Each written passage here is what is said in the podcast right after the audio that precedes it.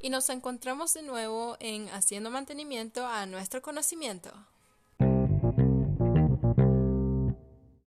Buenos días, buenas tardes, buenas noches, dependiendo a qué hora me estén escuchando. Mi nombre es Alexandra Díaz y hoy hablaré acerca de la Venezuela rentista y la enfermedad holandesa. Vamos a ello. Primero que todo y antes que nada, debemos conocer el concepto de estado rentista y a qué le llamamos enfermedad holandesa. Los estados rentistas son aquellos países cuyos ingresos dependen de la renta generada por actividades económicas que no son productivas, como las actividades primarias exportadoras, por ejemplo, la extracción de petróleo o la exportación de algún producto básico. Al basar su economía únicamente en esto, descuidan el progreso de los demás sectores que permitan garantizar un desarrollo sostenible, y al depender de actividades económicas cambiantes y volátiles que están sujetas a realidades externas fuera de su control, se transforman en economías vulnerables y cambiantes. Le llamamos enfermedad holandesa a un fenómeno económico que se refiere a los efectos nocivos del aumento repentino en los ingresos de un país, es decir, que ocurre cuando un país recibe una cantidad masiva de recursos económicos del extranjero,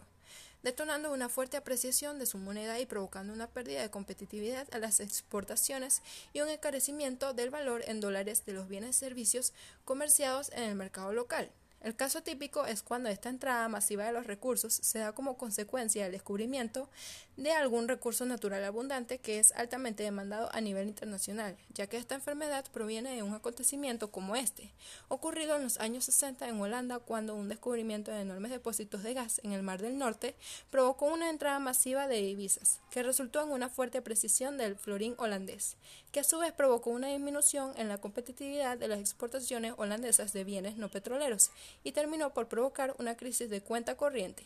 No obstante, puede ocurrir con el desarrollo de cualquier actividad que genere un aumento importante de los ingresos en divisas. Ya que ahora conocemos esto, vamos con la Venezuela rentista.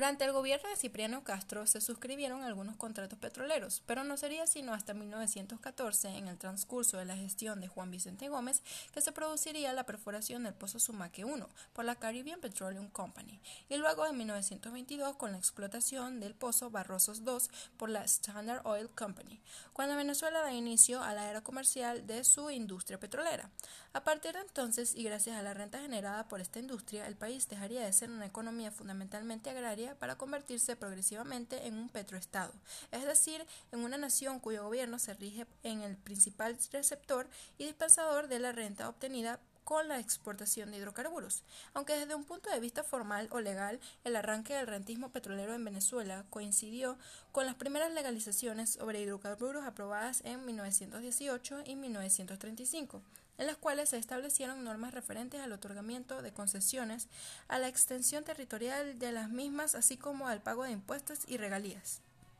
Durante el trienio ECO habían colocado el énfasis en destinar la renta petrolera a la inversión, salud, vivienda, alimentación, seguridad social, etc. Con el derrocamiento de Rómulo Gallegos el 24 de noviembre de 1948 y la subsiguiente instauración de un régimen pretoriano, se retornó al esquema de favorecer la inversión de la renta petrolera y en infraestructura y en proyectos de industrialización. Sería especialmente durante la gestión de Marcos Pérez Jiménez cuando, inspirado y guiado por su doctrina del nuevo ideal nacional, se dio inicio a la ejecución de industrias básicas como la siderúrgica del Orinoco, la planta de generación eléctrica del Caroní y el complejo petroquímico de Morón. Al caer el régimen el 23 de enero de 1958, esos proyectos se encontraban en fase de ejecución. Por múltiples eventos como el Viernes Negro de febrero de 1983, el Caracazo de febrero de 1989, vinculados con crisis y medidas económicas que afectaban las aspiraciones reinventativas de la población y el aumento del precio de la gasolina y de las tarifas de transporte colectivo como parte del programa de ajuste presidente Carlos Andrés Pérez, constituyeron factores detonantes de las protestas y saqueos, por lo que vino el enjuiciamiento de este presidente en 1993, con la justificación de que habría incurrido en actos de corrupción administrativa. En concordancia con sus promesas electorales, la gestión de Hugo Chávez se orientó a favorecer el uso de la renta petrolera en el gasto social. A partir de entonces, la asignación de la renta petrolera tendió a realizarse de manera ampliamente discrecional a través de Petróleos de Venezuela, Sociedad Anónima, de la creación de fondos extrapresupuestarios como el Fondo Nacional para el Desarrollo Nacional, del uso de créditos adicionales y de las estimaciones irreales del precio del petróleo en la Ley Anual de Presupuesto. Esto trajo consigo un marcado deterioro institucional en aspectos como la rendición de cuentas, el funcionamiento del Estado de Derecho, la efectividad gubernamental y la lucha contra la corrupción. Con la llegada de Nicolás Maduro a la presidencia de la República en abril de 2013, la situación se tornó más difícil para su administración gracias a la apreciable disminución del ingreso fiscal que había sido provocada por la baja de los precios del petróleo. El creciente descontento popular manifestado en recurrentes ocasiones han llevado al gobierno a adoptar decisiones para sustituir al petróleo como única fuente de divisas internacionales haciendo concesiones en el arco minero del Orinoco que servirían para reducir el rentismo del petróleo en Venezuela, pero esto llevaría hacia un rentismo minero.